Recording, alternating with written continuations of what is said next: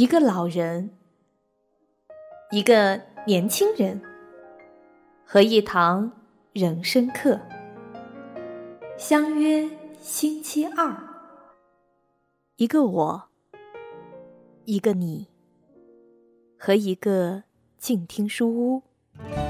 我是夏言，我在这里，你在哪里呢？二零一五年春季。每一个星期二，相约在这里，不见不散。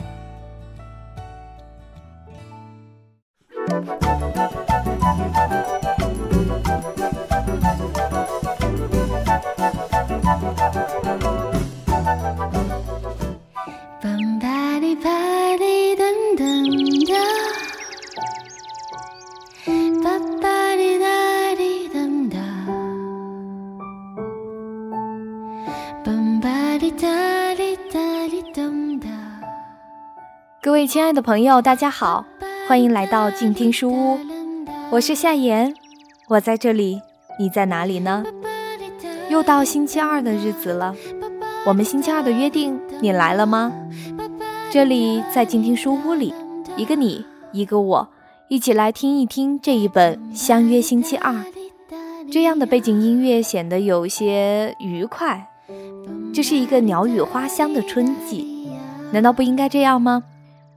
虽然我们读的这本书显得有一点点的沉重，因为这是一个老人即将离世前，他给他的学生所上的一堂堂课，但是，他都能够那么豁达乐观的来看待人生，我们是不是也应该用一种阳光的心态来听这本书呢？上一次的节目里，我们一起聆听了这本书由余秋雨为他所做的序。那今天我们就一起来聆听他的第一个星期二所约定的这一堂课。在开始之前，请允许我用一点点时间来给你介绍作者和他的这位老师莫里之间先见面的，也算是第一次入校，当然是这一堂课的入校的一点点的情况吧。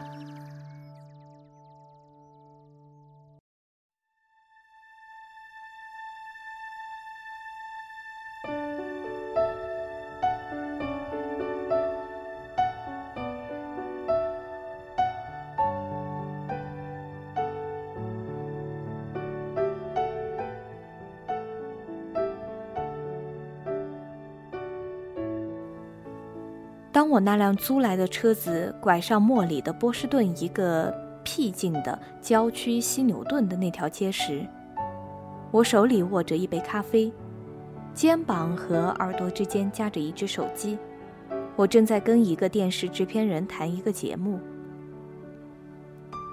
我的眼睛在数字中，离我返回的班机时间还有几个小时。和树木成行的街道上的那些邮箱号码之间跳来跳去。车上的收音机打开着，那是新闻台。这就是我的生活节奏，一心可以五用。把袋子倒回去，我对制片人说：“让我把那部分再听一遍。”好的，他说：“稍等片刻。”突然。那栋房子跃入我的眼帘，我踩下刹车，咖啡晃出了杯子。车停下来后，我瞥见了车道上那棵日本大漆树，和它旁边坐着的三个人。坐在两边的是一个年轻人和一个中年妇女，中间是一个坐在轮椅上的老人，莫里。一看见我的老教授，我惊呆了。喂。制片人的声音还在我的耳边响起来：“你还在听吗？”我有十六年没有见到他，他的头发更稀了，几近花白，形容枯槁。我突然感到我还没有准备好重逢，至少我眼下还得应付完这个电话。我希望他并没有注意到我的到来，这样我可以再驶过几个街区，办完我的公事，做好心理准备。但莫里，这位我曾经是那么熟悉，但现在又那么陌生、那么憔悴的老人，此时此刻正对着车子，在微笑。他两手交叉着放在腿上，等待着我从车子里出现。喂，喂，制片人又在喊：“你在听吗？”为了我们多年的相处，为了茉莉曾经给予我的那份体贴和耐心，我应该丢掉电话，跳出车子去拥抱她，去吻她。但我没那么做，我关掉了引擎。蹲伏下身子，似乎在找东西。是的，我在听。压低嗓门，继续同制片人在交谈，直到把事情谈妥。我做了我最擅长的事情，我仍在关心着我的工作，尽管来日无多的老教授在他门前草坪上等着我。我并不引以自豪，但这正是我所做的。五分钟后，茉莉拥抱了我，她稀松的头发擦过我的脸颊。我告诉他，刚才我在找钥匙，所以在车里待了那么久。我更用力的抱住他，似乎想挤碎我的小谎言。虽然春天的阳光暖融融的，他却穿着一件风衣，腿上还盖着毯子。他嘴里发出一股淡淡的酸味。那是正在服药的人常有的一种气味。由于他的脸凑得离我很近，我能听见他吃力的呼吸声。我的老朋友，他轻声说：“你终于回来了。”他倚着我，摇晃着身子，始终没和我分开。当我俯下身去。他的手抓住了我的肘部。相隔了这么多年，他居然还能保持着这份感情，我感到十分惊讶。但再一想，正由于我在我的过去和现在之间建起了一堵石墙，所以我会忘记我们曾有过的亲密。我记起了毕业的那天，记起了那只皮包和我离开时他的泪花。但我没有流露出来，因为我在内心深处已经意识到，我不再是他那个记忆中赠送给他礼物的好学生了。我所希望的是，我能在接下来的几个小时里蒙住他的眼睛。进屋后，我们坐在一张胡桃木的餐桌旁，靠近一扇能够望见邻居宅院的窗户。茉莉在轮椅上不停地动，想使自己坐得舒服些。他想请我吃点什么，这是他的习惯。我说好的。助手中有一名叫康妮、长得结实的意大利女人，端上了切好的面包、土豆以及放有鸡肉色拉、鹰嘴土豆泥和小麦色拉的盘子。他还拿来了药片。茉莉朝他们看了看。叹了口气，他的眼睛凹陷的比我想象中还要深，颧骨也显得更加突出了，这使他显得更苍老。只有他笑的时候，那松垂的脸颊才像帷幕一样收拢起来。米奇，他轻声说：“你知道，我离死期不远了。”我知道。那好。茉莉吞下了药片，放下纸杯，深深的吸了一口气，再慢慢的呼出来。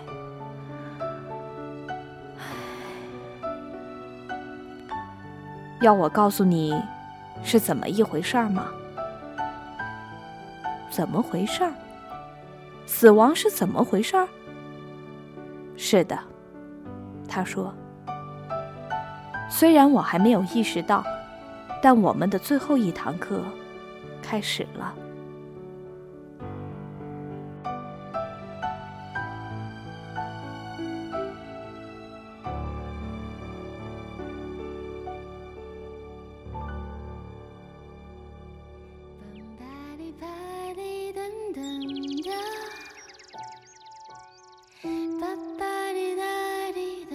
现在就让我们一起走进他们的第一个星期二。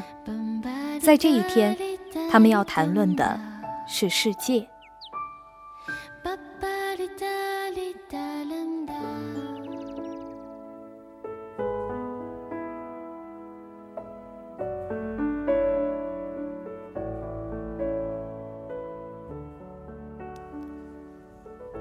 第一个星期二，谈论世界。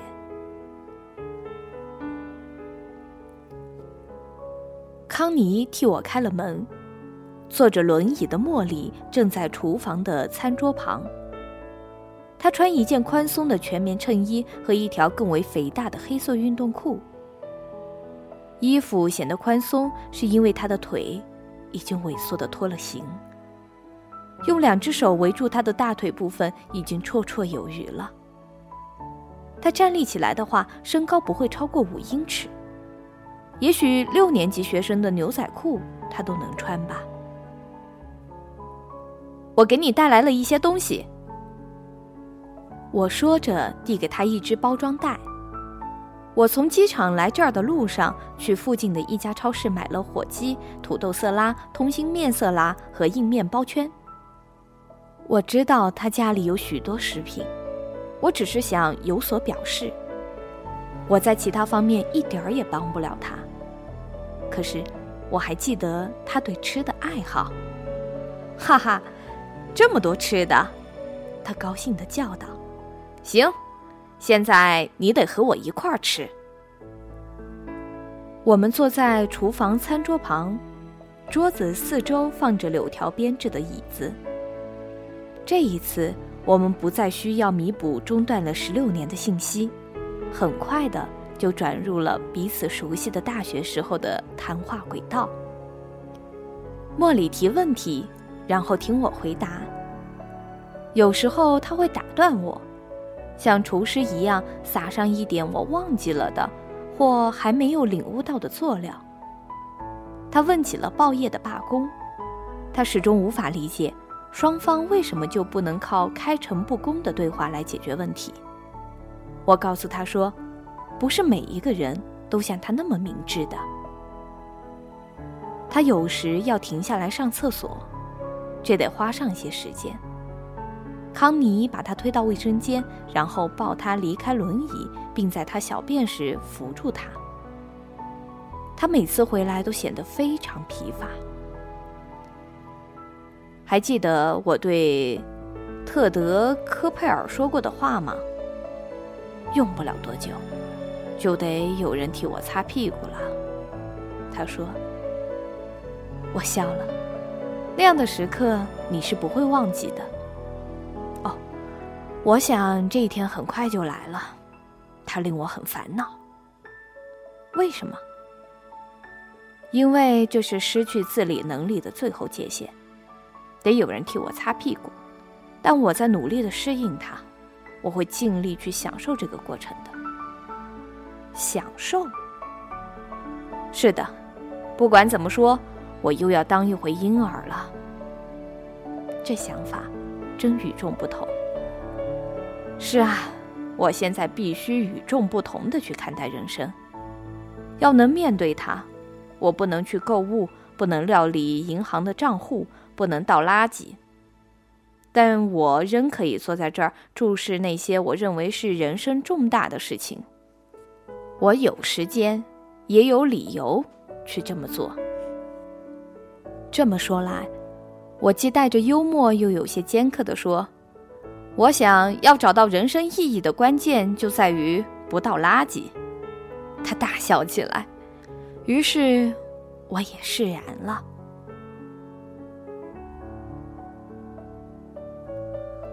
等康妮把盘子端走后，我注意到了一叠报纸。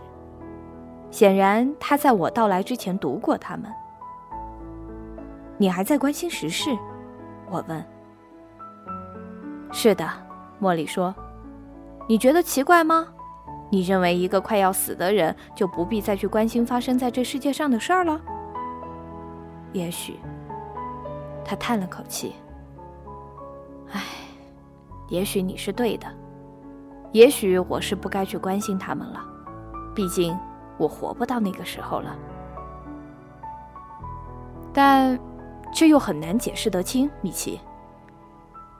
正因为我在遭受痛苦，我就更容易想到那些比我还要痛苦的人。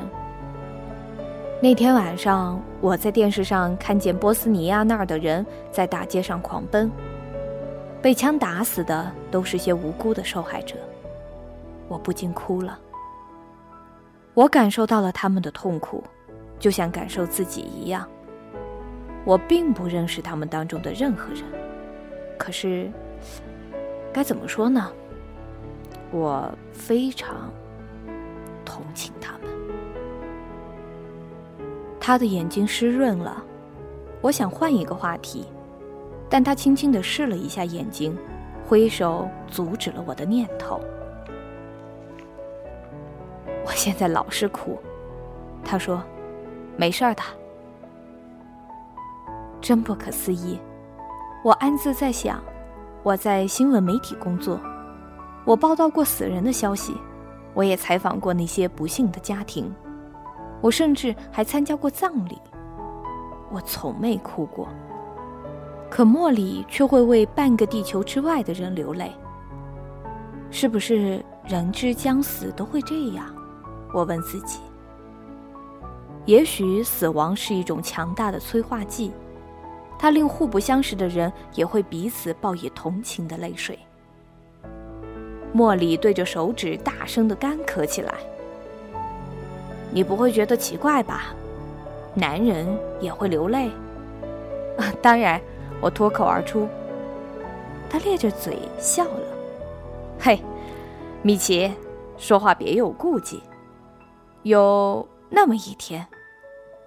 我会让你感到流泪，并不是一件难堪的事儿。是啊，是啊，我说。是啊，是啊，他说。我们都笑了，因为他二十年前就这么说过。大都在星期二说。实际上，星期二一直是我们的聚会日。莫里的课大部分在星期二上。我写毕业论文时，他把辅导时间也定在了星期二。从一开始，这就是莫里的主意。我们总是在星期二坐到一块儿，或是在办公桌前，或是在餐厅里，或是在皮尔曼楼的台阶上，讨论论文的进展。所以，重新相约在星期二看起来是最合适的，就约在这栋外面栽着日本漆树的房子里。我准备走的时候，跟莫里提了这个想法。我们是星期二人，他说。星期二人，我重复着他的话。莫里笑了。米奇，你问极了关心别人的问题，我可以把患病后的最大体会告诉你吗？是什么？人生最重要的是学会如何施爱于人，并去接受爱。他压低了嗓音说：“去接受爱。我们一直认为我们不应该去接受它。如果我们接受了它，我们就不够坚强了。但有一位名叫莱文的智者却不这么看。他说：‘爱。’”是唯一的理性行为。他一字一句的又重复了一遍：“爱是唯一的理性行为。”我像个好学生那样点了点头。他很虚弱的喘着气，我探身过去拥抱了他，接着我吻了他的脸颊。我感觉到他无力的手按在我的臂膀。细细的胡子茬儿轻触在我的脸上。那你下个星期二来？他低声问道。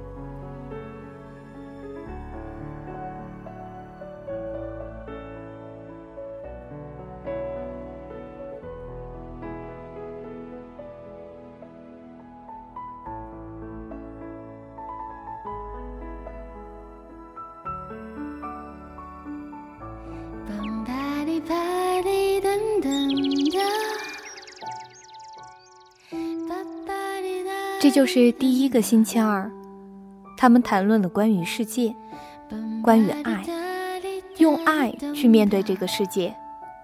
所以不得不想要把这样一小段插曲，也同样读给你听。这是米奇和莫里他们在校园当中相处的一个小小的片段。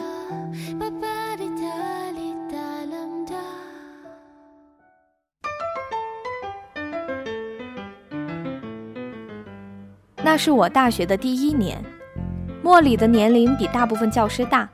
而我却比大多数学生小，因为我提前一年就高中毕业了。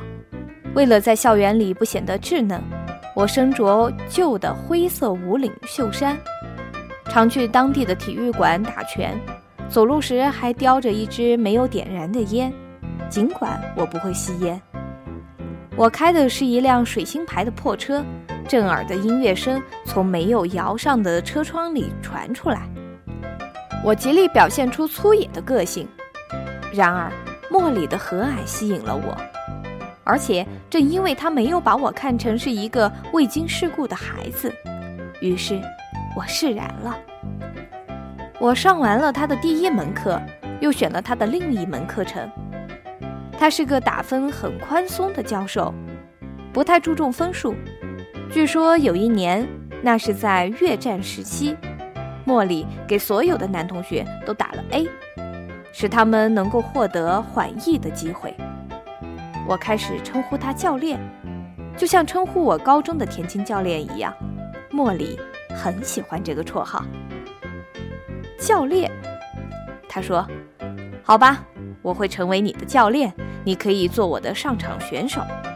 凡是生活中美好但我又老得无法享受的东西，你都可以替我上场。”有时我们一起在餐厅用餐，令我高兴的是，他比我还要不修边幅。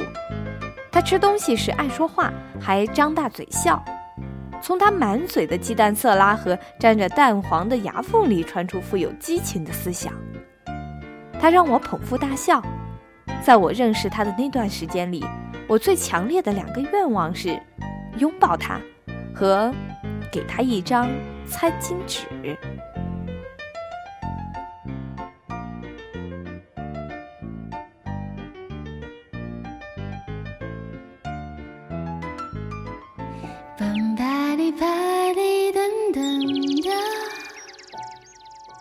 第一个星期二的相约到这儿就要告一段落了。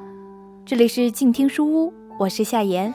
如果你还喜欢这本书，喜欢夏言的这一期节目，希望你能够通过新浪微博找到夏言。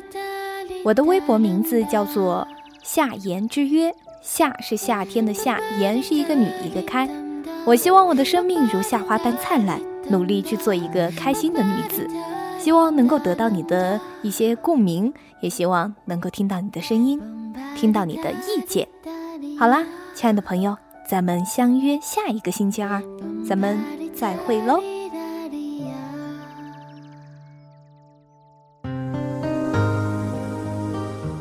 本节目由静听有声工作室荣誉出品，安静聆听，让心宁静，静听有声。聆听内心的声音。